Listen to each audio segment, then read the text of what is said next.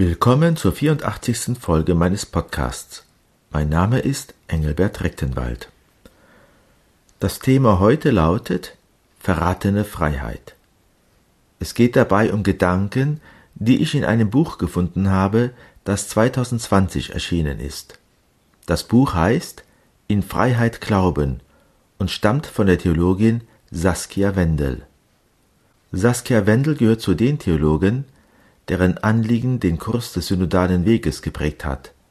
Das Anliegen, dass die Kirche endlich in der Moderne ankommt. Zum Grundmotiv der Moderne gehöre, so Wendel, die Hochschätzung von Autonomie. Autonomie im Sinne von Selbstbestimmung ist der Freiheitsbegriff, der seit Immanuel Kant die Moderne beherrscht. In der ersten Hälfte ihres Buches versucht Wendel eine philosophische Bestimmung der Freiheit, wie sie sie versteht. Die logische Tortur, die der Freiheitsbegriff darin über sich ergehen lassen muss, ist einer genaueren Betrachtung wert. Wir wollen herausfinden, ob er imstande ist, das Erbe Kants anzutreten und ob die von Wendel angepriesene Freiheit wirklich so erstrebenswert ist. Sind wir Menschen in unserem Wollen und Handeln frei? Gibt es Freiheit? Viele Naturwissenschaftler bestreiten das. Wendel gibt auf diese Frage verschiedene Antworten.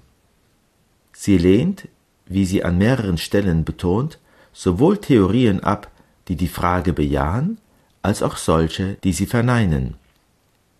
Aber auf Seite 81 ihres Buches hält sie es mit der Urteilsenthaltung nicht mehr aus und sagt über die Freiheit, Zitat, Streng genommen existiert sie ja in transzendentaler Perspektive überhaupt nicht. Zitat Ende. Schon zuvor nennt sie Freiheit an mehreren Stellen eine Illusion, und zwar eine transzendentale Illusion theoretischer Vernunft. Als Kronzeuge für diese Meinung nimmt sie Immanuel Kant in Anspruch. Zu Unrecht. Zwar war für Kant, wie Wendel richtig sieht, der Freiheitsbegriff ein regulatives Prinzip theoretischer Vernunft und ein Postulat praktischer Vernunft. Aber daraus folgt nicht sein Illusionscharakter. Kant hielt die Frage der Realität der Freiheit zunächst tatsächlich für unentscheidbar. Das ist der Stand der Dinge zur Zeit der Kritik der reinen Vernunft. Erste Auflage 1781, zweite Auflage 1787. Dabei geht es Kant aber gerade darum, die Möglichkeit der Realität der Freiheit offen zu halten und den Illusionsvorwurf abzuwehren. Vor allem aber übersieht Wendel, dass Kant in der Kritik der praktischen Vernunft 1788 seine Position ändert. Hier hat er einen Weg gefunden, die Frage zu entscheiden, und zwar aufgrund der moralischen Sollenserfahrung.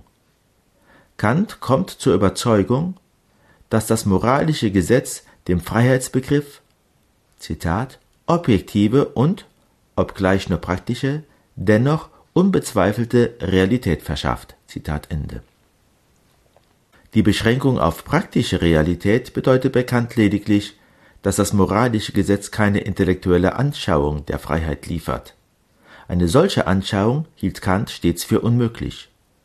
Er erklärt in der zitierten Passage, dass der spekulativen Vernunft zwar keine neue Einsicht zuwachse, wohl aber die Sicherung ihres problematischen Begriffs der Freiheit. Diese Sicherung leistet das Moralgesetz. Wenn bis dahin der Freiheitsbegriff problematisch war, dann bedeutete dies lediglich die Unmöglichkeit, sich der Freiheit als einer Tatsache zu vergewissern und sie unter die Schibilia, unter das Wissbare zu rechnen. Mit der Sicherung durch das Moralgesetz aber ist genau dies möglich geworden, so dass Kant in der Kritik der Urteilskraft 1790 die Freiheitsidee qualifizieren kann als, Zitat, die einzige unter allen Ideen der reinen Vernunft, deren Gegenstand Tatsache ist und unter die Schibilia mitgerechnet werden muss. Zitat Ende. Das Moralgesetz sichert nach Kant nicht nur die Realität der Freiheit, sondern auch die der reinen praktischen Vernunft.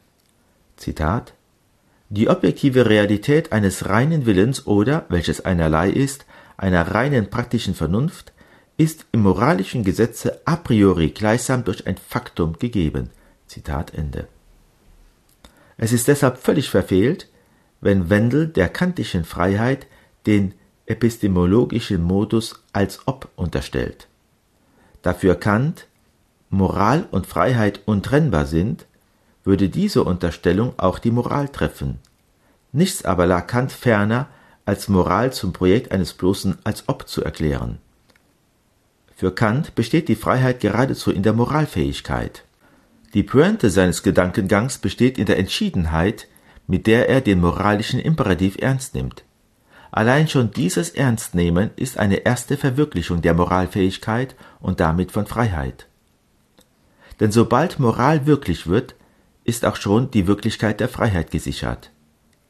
Wirklich wird sie aber bereits durch die moralische Gesinnung, das heißt durch die Aufnahme moralischer Maximen in den eigenen Willen. Anders ausgedrückt, so wahr uns der kategorische Imperativ als Faktum der Vernunft gegeben ist, so wahr ist es, dass wir zu moralischen Maximen und Handlungen fähig und somit auch frei sind. Kant ist in Sachen Freiheit so weit vom epistemologischen als Ob-Modus entfernt, wie Wendel von einem adäquaten Verständnis der kantischen Philosophie. Wendel bemerkt überdies nicht ihre logische Inkonsequenz, wenn sie einerseits freimütig ontologische Erwägungen über die Freiheit als Prinzip der Kreativität oder als Prinzip aller Vermögen anstellt, dann sich aber in die These von der Irrealität der Freiheit flüchtet, um unbequemen Konsequenzen präziser nachfragen, etwa durch Magnus Lerch oder Thomas Schertl, aus dem Weg zu gehen. Dann darf Freiheit plötzlich nicht mehr zum Gegenstand ontologischer Erwägungen werden, denn solche Erwägungen würden Freiheit zu einem Substanzbegriff machen. Zitat Ebenso wenig wie eine Seelensubstanz existiert eine Freiheitssubstanz im inneren bewussten Daseins. Zitat Ende. Welche Neuigkeit! Weil also Freiheit keine Substanz ist, muss sie irreal sein und kann auch keine Entscheidungen oder Handlungen verursachen.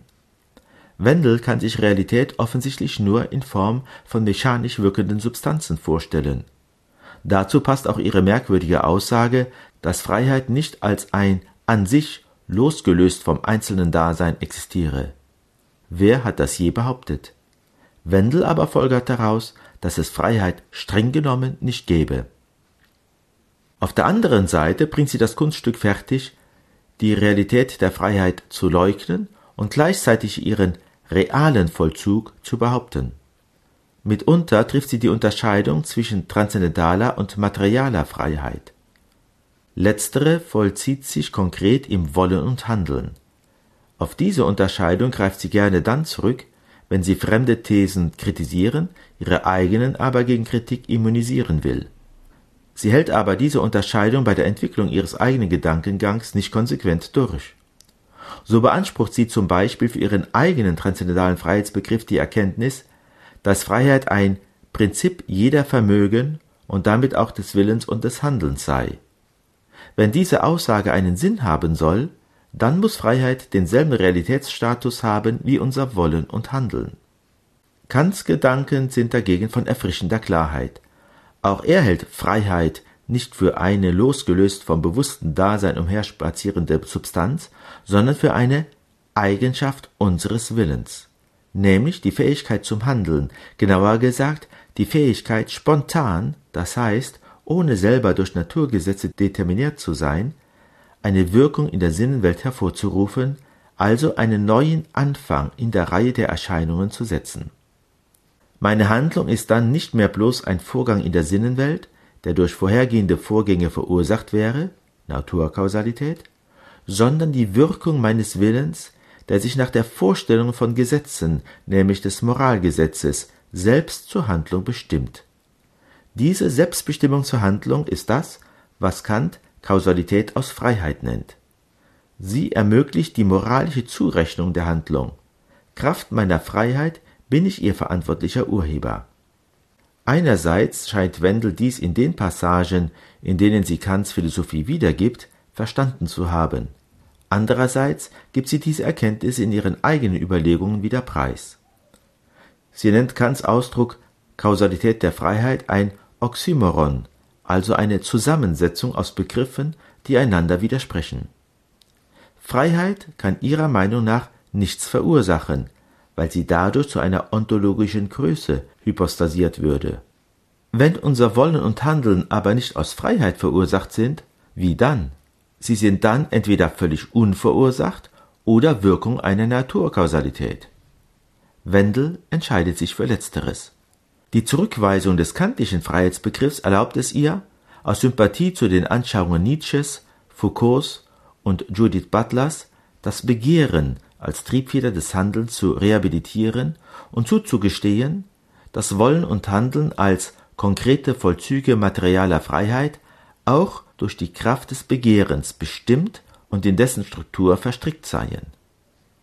Die subversive Kraft des Begehrens unterwandere zwar unser Wollen und Handeln, aber nicht ihr Prinzip, die Freiheit. Diese lasse auch, Zitat, gegenüber der Subversion des Wollens und Tuns durch das Begehren einen Spielraum des sich verhalten Könnens, ein Moment kritischer Distanz. Zitat Ende. Das ist die Rückkehr der Heteronomie. Denn was geschieht hier mit der Freiheit? Wendel weist ihr nur noch ein Restrefugium innerer Stellungnahme, der Kritik oder der Affirmation gegenüber einem Wollen und Handeln zu, das seinerseits durch das Begehren bestimmt ist. Damit hat Wendel Kants Freiheitsidee auf den Kopf gestellt. Die Vernunft ist entmachtet. Sie kann nicht mehr, wie Kant lehrt, für sich selbst praktisch sein. Für sich selbst praktisch bedeutet bei Kant, ohne auf sinnliche Antriebe angewiesen zu sein. Bei Kant besitzt die Vernunft diese Fähigkeit aufgrund des Moralgesetzes, welches eben das Gesetz der Vernunft selbst ist. Und eben dadurch kann sie die Macht des Begehrens über den Willen brechen. Darin besteht ihre Autonomie. Bei Wendel dagegen gerät diese Freiheit vollständig unter die Räder. Die materiale Freiheit wird durch die Kraft des Begehrens unterwandert, die transzendentale Freiheit ist ganz in die Innerlichkeit des Subjekts zurückgedrängt, hat keine Realität und keine das Handeln bestimmende Kraft. Von der Autonomie, die Kant so wichtig war, ist nichts mehr übrig geblieben. Aber dennoch verteidigt Wendel tapfer die Freiheit, und zwar gegen Gott und Kirche. Sie sieht sie bedroht durch jede Autorität, die uns erklären will, was Sinn und Ziel der Freiheit ist. Ein solches vorgegebenes Ziel lehnt Wendel ab. Sie will frei glauben, das heißt frei sein im Hervorbringen neuer Normen, Werte und religiöser Überzeugungen. Göttliche Wahrheitsansprüche sind dabei nur hinderlich. Vor allem gibt es keine wahre Freiheit, etwa in Form ihrer Ausrichtung auf Gott, über die wir durch göttliche Offenbarung aufgeklärt werden könnten. Jeder soll selbst bestimmen, was für ihn wahr und gut ist. Wendel lehnt es ab, zu den Vasallen eines göttlichen Herrn zu gehören zu Untertanen eines allmächtigen Gottes, dem sie Gehorsam schuldet. Sie will Gott nicht auf den Knien, sondern in aufrechter Haltung, auf Augenhöhe begegnen. Spiegelt sich hier das Verhältnis deutscher kirchlicher Funktionäre gegenüber dem Heiligen Stuhl nur eine Nummer größer? Was jene sich gegenüber Rom herausnehmen, nehmen sich Theologen wie Saskia Wendel gegenüber Gott heraus. In seiner Ansprache vom 18. November 2022 an die deutschen Bischöfe im Rahmen des Adlimina-Besuchs kam Kardinal Marc Ouellet im Hinblick auf den synodalen Weg auf eine theologische Agenda zu sprechen. Zitat Es ist jedoch auffällig, dass die Agenda einer begrenzten Gruppe von Theologen von vor einigen Jahrzehnten plötzlich zum Mehrheitsvorschlag des deutschen Episkopats geworden ist. Abschaffung des Pflichtzölibats, Weihe von Viri Probati, Zugang von Frauen zum geweihten Amt, moralische Neubewertung der Homosexualität, strukturelle und funktionale Begrenzung hierarchischer Macht, von der Gender-Theorie inspirierte Überlegungen zur Sexualität, wichtige Änderungsvorschläge zum Katechismus der katholischen Kirche und so weiter. Zitat Ende. Angesichts der Thesen von Saskia Wendel könnte man dieser Aufzählung noch hinzufügen Abschaffung der Autorität Gottes und der Verbindlichkeit seiner Offenbarung